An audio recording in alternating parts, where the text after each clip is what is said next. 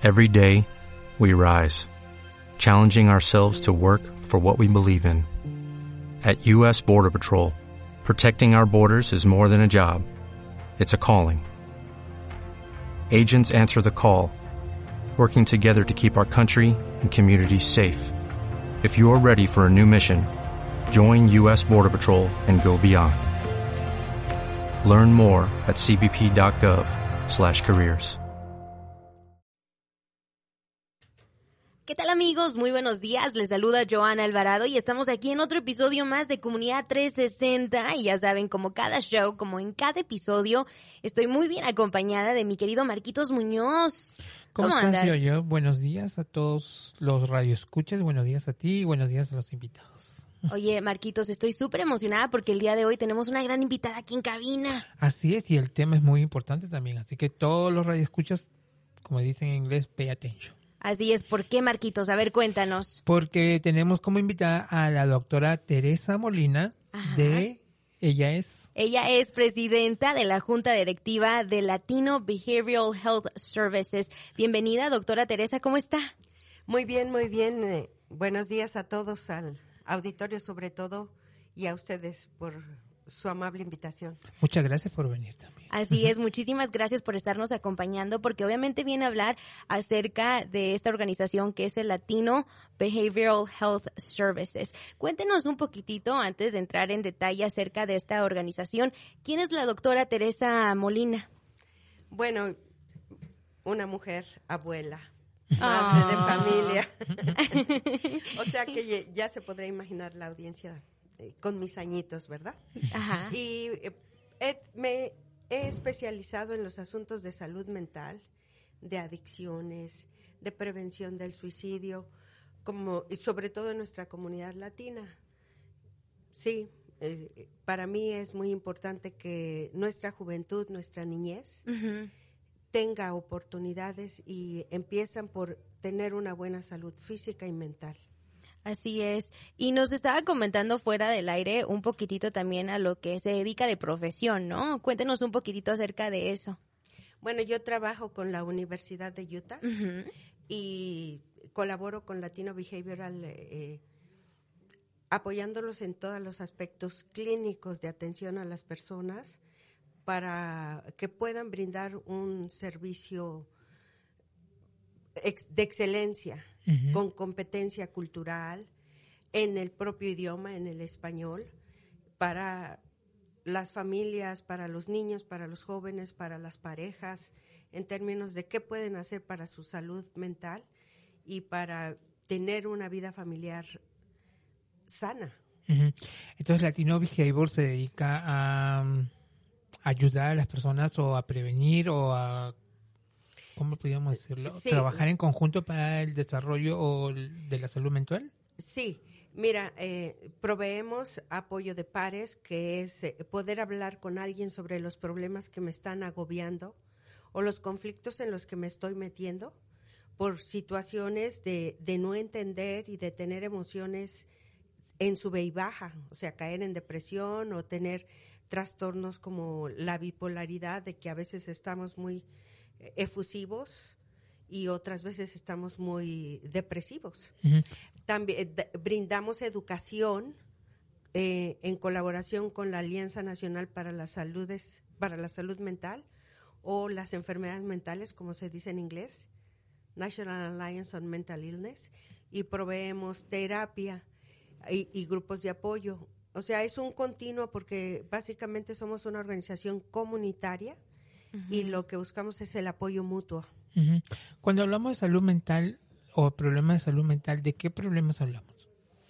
Hablamos de comportamientos, de maneras de pensar y de sentir que nos impiden tomar decisiones que sean positivas para nosotros y para no, las personas que nos interesan.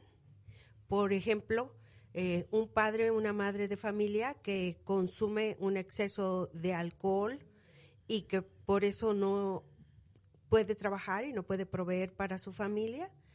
Un chico, una chica que en lugar de ir a la escuela se queda dormido todo eh, el día o eh, se va de pinta, no, no llega a la escuela, o se junta con amiguitos, amiguitas, a eh, consumir lo que sea. Ojalá, ¿verdad? Eh, no tuviéramos estos problemas, pero eso es un asunto de, de salud mental. ¿Cómo me siento? cómo pienso y cómo estoy actuando en mi entorno. ¿Y cómo sé yo si yo tengo un problema mental? ¿Esto tiene que ser detectado por un doctor? En realidad eh, eh, es, es, una cosa de introspección. Eh, hoy en día, tanto en Latino Behavioral como en los hospitales, en cuando vamos a visitar al doctor, se aplica un cuestionario muy breve de 10 preguntas sobre cómo me he sentido en las últimas dos semanas. Okay. Entonces es muy importante tener un proveedor de salud, ir a una clínica móvil, no importa nuestra situación eh, eh, de aseguranza médica que tengamos, es importante tener eh, un, una visita al doctor y preguntar sobre estas cosas, este cuestionario. Ahí te preguntan cómo estás durmiendo, cómo estás comiendo, cómo estás eh, sintiéndote, eh, cuántas veces te, te, ha pasado eso en las últimas dos semanas. Y hay una pequeña escala que nos permite detectar si, por ejemplo, si las personas tienen depresión mayor, si las personas tienen una eh, depresión ligera, severa. Generalmente caemos en estados emocionales y mentales cuando entramos en conflicto con nosotros mismos y con el entorno. Entonces, si yo no me siento cómoda, porque esa fue tu pregunta, ¿verdad? Sí.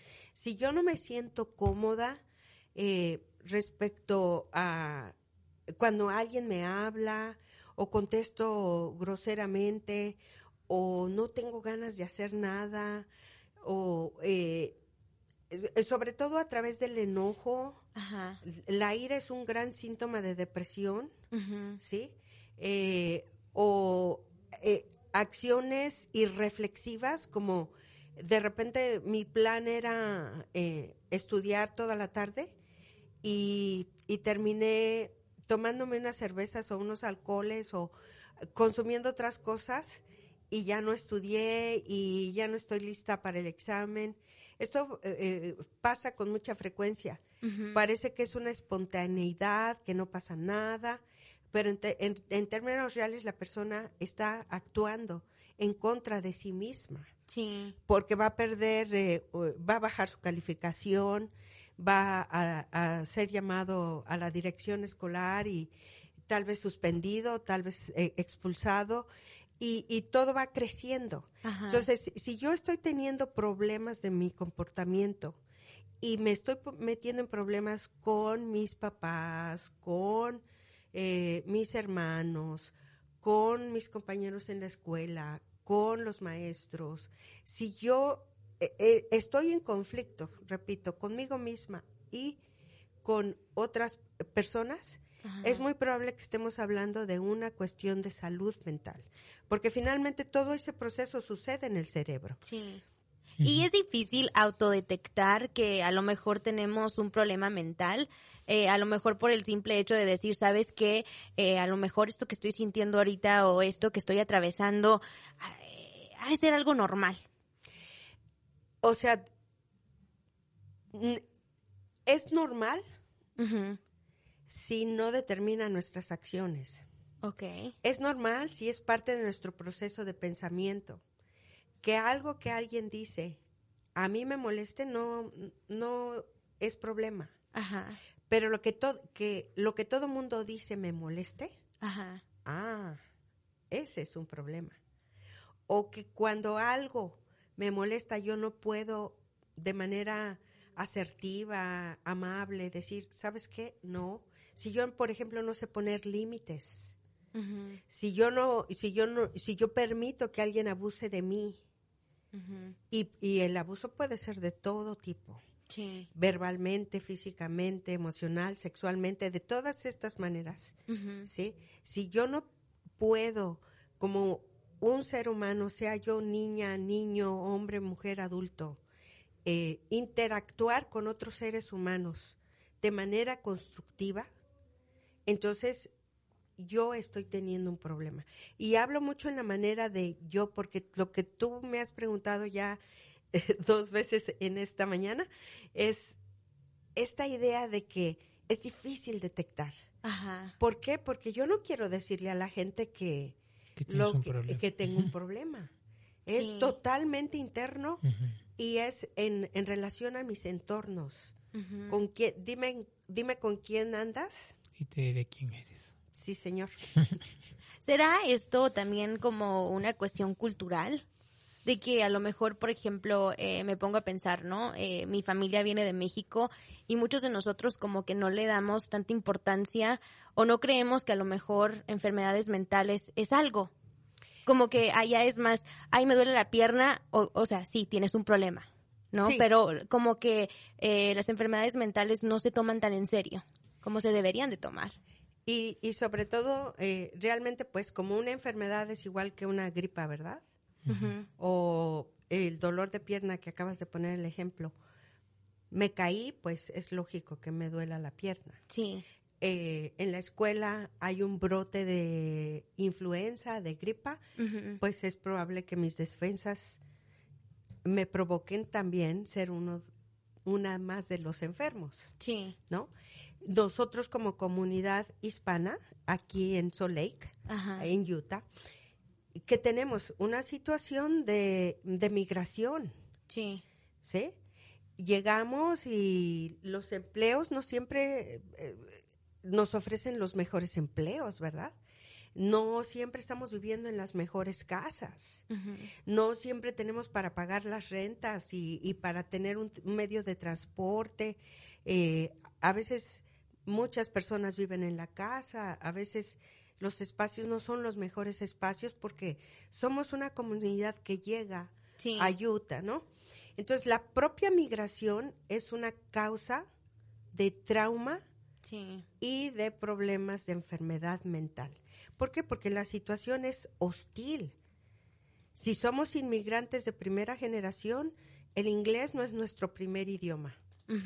Y si somos hijos, nietos de inmigrantes, tenemos este choque interno entre lo que son nuestras tradiciones familiares y lo que nos están enseñando en las escuelas y lo que queremos hacer y lo que cuesta ir a, a una educación. Entonces, hay factores agravantes para nuestra salud mental. Si a eso le sumas nuestro estigma de pensar de que no, yo no voy a decirlo, eh, y, a veces sucede, ¿no? mi, mi hija, mi hijo se están comportando de manera inadecuada, yo estoy súper angustiada porque no llegan en la noche o porque a veces yo sé, de hecho, que andan manejando con algunas copitas encima o no tienen la edad para andar manejando y andan manejando. Y todas esas angustias tanto impactan mi salud mental como madre, como abuela, como la salud mental de esa hija, de ese nieto, de esas personas que, que yo quiero, porque ellos no están integrándose a las oportunidades que les gustaría tener. y, y, todo esto tiene que ver con la cuestión cultural, con la cuestión lingüística, con la cuestión de migración, con cuestiones de género, hombre, mujer, eh, personas de de, género abierto, LGTBQ decimos, ¿no? Para que se, entienda todo eso. Entonces... Te faltó el plus. El plus, ¿verdad? Me faltó. Y A plus. A plus. A plus. entonces, en realidad, lo que, se, lo que sería muy importante y algo que ayuda a la salud mental, por eso en Latino Behavioral hacemos mucho cuestiones de educación, es que sepamos cómo detectar nuestros propios síntomas o las señales en las otras personas. Necesitamos mucha educación en materia de salud mental. Y justo de eso también te íbamos a preguntar, ¿qué es lo que ustedes hacen para ayudar a esta gente? ¿Qué, ¿Cuáles son todos los...? Mira, eh, como te comentaba Marcos, eh, eh, tenemos colaboración con la Alianza Nacional de la Salud Mental, NAMI, y damos clases a los padres Son seis semanitas, dos horas a la semana. A los jóvenes, igualmente, y a los niños de 6 a 11 años, un cursito que se llama inteligencia emocional, para que detecten sus emociones y las de los demás. y para los jóvenes, para que sepan el entorno y los peligros a los que se enfrentan frente a las presión, a las presiones de todo eh, mundo, ¿no? Damos también clases a las personas adultas que se encuentran en este tipo de conflictos, de depresión, de incapacidad de moverse, o sea, es muy invisible la, la, la enfermedad mental. Yo veo que abres los ojos, yo veo que eh, mueves los brazos, yo, yo veo que comes, que vas al baño. ¿Cómo es que no puedes trabajar? ¿Cómo es que no puedes ir a la escuela? ¿Cómo es que eh, contestas así de agresivo? O sea, ¿eres grosero o tienes un problema de salud mental? Es muy difícil esta situación porque estamos esperando que todos sepamos cómo comportarnos. Entonces, en Latino Behavioral proveemos educación para aprender a protegernos, para aprender a comportarnos con los demás. Y es un poquito difícil del resto entenderlo también, ¿no? Oh. Como estás hablando ahorita, mira, yo escucho y digo, ¿tendré? Porque yo pensé que me lo estaba dando. Yo pensé que me está que me está dando terapia ahorita. para, para la gente para, para afuera, o sea, es difícil entender a alguien así. Entonces, qué bueno que esta organización, ustedes ayuden, eh, traten de, con estos talleres, con estas clases, desde los niños hasta los adultos, ¿no? Y vamos a dar el número de teléfono a los que están escuchando esta entrevista para que se puedan comunicar con ustedes. Así es, el número es el 801-935-4447, 801-935-4447. A este número, doctora Teresa, pueden comunicarse para obtener ayuda, ¿no? Sí, eh, abrimos a las 10 de la mañana, estamos abiertos eh, con frecuencia hasta las 8 de la noche, porque durante la noche damos grupos de apoyo. Eh, es una cuestión de mantenimiento de la salud, ¿sí? no es solamente una cuestión de, oh, saber, ya tengo esto, ya tengo lo otro. Es eh, algunas veces algunos síntomas, algunas desbalances o imbalances, dicen que se puede tener en el cerebro, pueden ser apoyados con tratamiento médico, o sea, de eh, medicamento específicamente, pero el tratamiento por excelencia reconocido eh, eh, por la psiquiatría, por la medicina, por la psicología, es la terapia. Y hay terapia de grupo, y hay terapia profesional, y hay mentoría de pares. Y también Latino Behavioral proporciona esos servicios. Pero lo más importante para nosotros es si tenemos, si detectamos las señales eh, mínimas, hablar. Sabremos cómo mantenernos sanos y no esperar a que estos problemas se traduzcan a, que ya fui mandado por la corte porque me dieron un, eh, un ticket driving under the influence, ¿no? De por andar manejando con sustancias tóxicas. O no esperar a que tenga yo un, una corte porque en mis conflictos terminé en una pelea callejera. O peor, porque mi familia me está denunciando por violencia doméstica, porque estoy reaccionando de manera extrema. Esto no es una cuestión de moral, no es una cuestión de si la mujer es respondona, no es una cuestión de si el hombre es muy enojón y, e iracundo. La violencia doméstica sabemos que tiene muchas causas de género, de discriminación a la mujer, de que el hombre se sienta por encima de la mujer en sus ideas, ¿no? Tiene que ver también con la salud mental, porque que un hombre no pueda tener un comportamiento amoroso, amable, respetuoso con una mujer, no solamente es una cuestión de género, es una cuestión de salud mental. ¿Qué? ¿No puede hablar? Una preguntita, doctora Teresa. Suponiendo, Marquitos es mi hermano o un familiar mío, ¿no? Y ha sido detectado o, o, padece de una enfermedad mental. Yo como familiar también sería recomendable acudir a estas clases para saber cómo apoyarlo a él. Definitivamente, eh, la Alianza Nacional fue fundada Ajá. por madres de personas con enfermedad mental. Hay dos clases, una se llama de familia a familia, la otra clase se llama bases y fundamentos. La clase de familia a familia es para los familiares adultos de niños o personas adultas con enfermedad mental y eh, la de bases y fundamentos es para los padres de, de, personas menores de 18 años. Porque efectivamente una cosa que sucede con la enfermedad mental es como un imán. Uh -huh. Todos los problemas de la familia giran alrededor de la persona con la enfermedad mental. No llegó tu hermano anoche, tu hermano andaba así, tu hermano hizo tal cosa, ya rompió todos los trastes, cualquier situación, ¿no? Sí. O tu hermano no se levanta, como tú me, me, me estabas comentando, y entonces estás oyendo a, a tu familia y estás viéndolo a él y terminas enfermándote tú. Somos como una esponjita, ¿no? Y todo se va quedando dentro de nosotros. Es, es igualito que la gripa. Uh -huh. Lo que decíamos, hay un brote de gripa, ¡pum! Es probable que me dé gripa. Por eso es tan importante la prevención uh -huh. en, en, materia de salud mental. Tenemos un brote en Utah sí. muy grave que es el suicidio entre las adolescentes sí. hispanas. Muy preocupante eso. Extremadamente preocupante.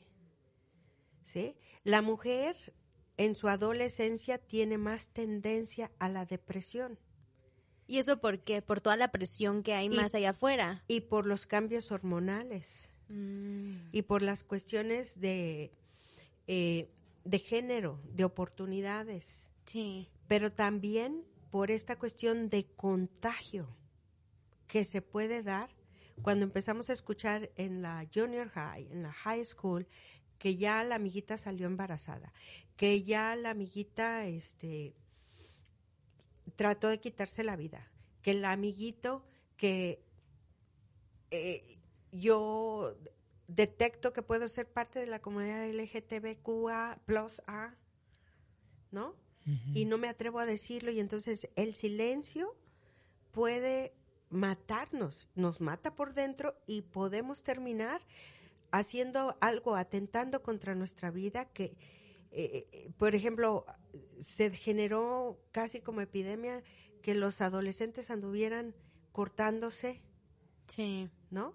Uh -huh. y, y, y eso tiene que ver con el entorno, con las influencias, pero también tiene, tiene que ver con eh, con lo que está sucediendo internamente en el adolescente, en la, adoles en la adolescente.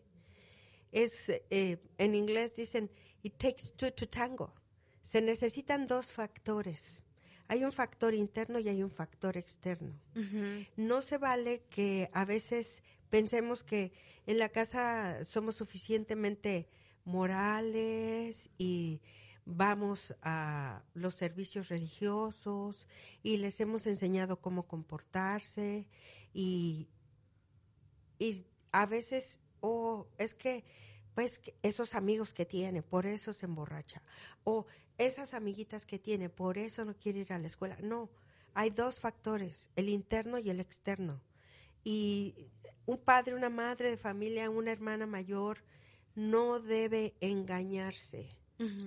De que, oh, mi familia está bien y todos los demás son los que están mal.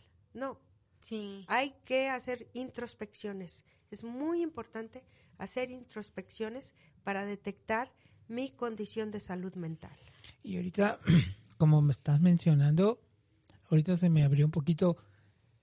Cuando alguien tiene el problema de salud mental, es más fácil para esa persona agarrar todo lo malo como es como como tú dices una esponjita que va agarrando todo lo malo como tú dices no es que esté por, con los amigos sino que hay un problema interno en esa persona que cualquier cosa mala afuera lo va a absorber y lo va a tratar de hacer ¿no? mira el, una cosa que no he mencionado y que es crucial uh -huh. la enfermedad mental provoca dolor en el cerebro. no, no dolor de cabeza, dolor en el cerebro. Entonces, uno de los síntomas es que la persona empieza a tener pensamientos confusos y que la persona empieza como a buscar una manera de acallar toda esa presión que está sucediendo en su cerebro.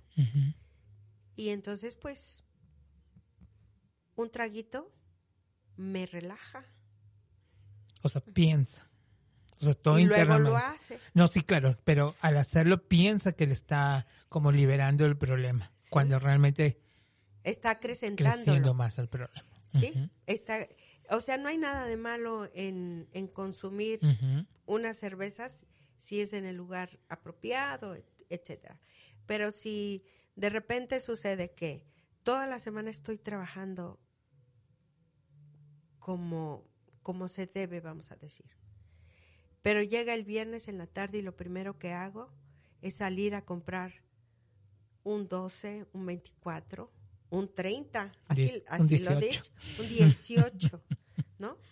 Y, y entonces me voy a pasar todo el sábado y el domingo, el fin de semana, relajándome, porque me lo merezco, porque trabajo mucho.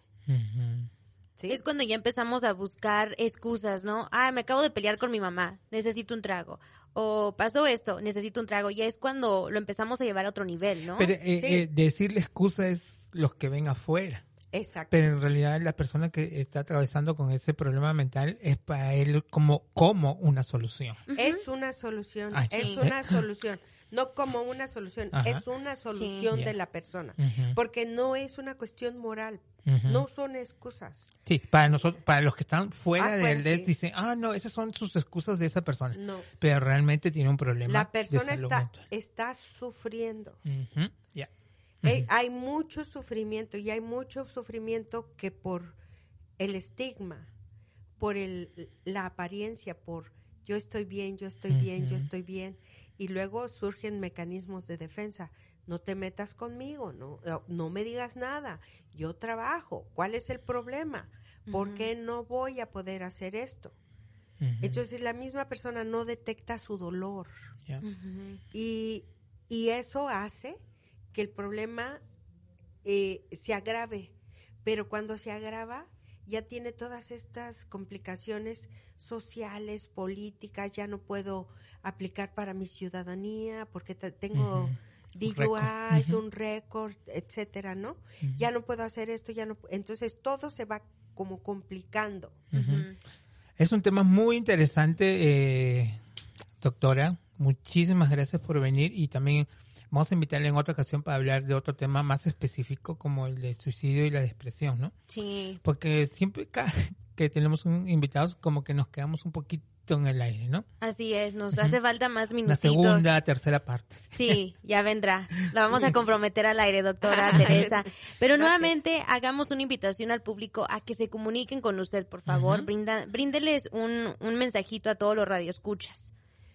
Pues yo digo, no, no esperemos hacer para mañana lo que podemos hacer hoy. Busquemos ayuda. En Latino Behavioral podemos encontrar opciones de grupo de apoyo, opciones de educación para que sepamos lo que está pasando y de ayuda directa con mentorías y terapias. No dejemos para mañana lo que podemos hacer hoy, porque si hay un problema, no va a desaparecer, solo va a empeorar. Sí. Entonces, es como la gotita de agua hay que arreglar la tubería. Así es. Hay que arreglar el cerebro. Hay que cuidarnos. ¿Y a qué número nos podemos comunicar con ustedes? 801 935 4447. De 10 a 6, 7 de la tarde está abierto de lunes a viernes. Pero pueden dejar mensaje también, ¿no? Ah, sí, sí, sí, se puede dejar mensaje. Y hay otras fuentes de apoyo para cuando los niños no hablan español. Damos servicios en español y en inglés. Mm. Así que no hay excusas, ¿no? No hay excusas. Solucionemos los problemas porque se va a derramar el vaso.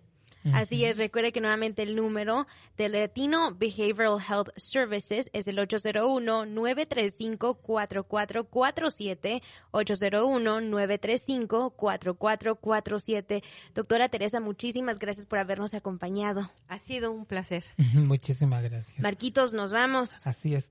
Eh, yo, antes que te vayas, ¿dónde te pueden seguir? A mí me pueden encontrar en las redes sociales como Johanna Alvarado y a ti. Marco Muñoz UT y no se olvide darle un like a la página Comunidad 360. Así es. Y pues bueno, nos vamos. Hasta pronto. Temple University is ranked among the top 50 public universities in the U.S. Through hands-on learning opportunities and world-class faculty, Temple students are prepared to soar in their careers. Schedule a campus tour today at admissions.temple.edu/visit.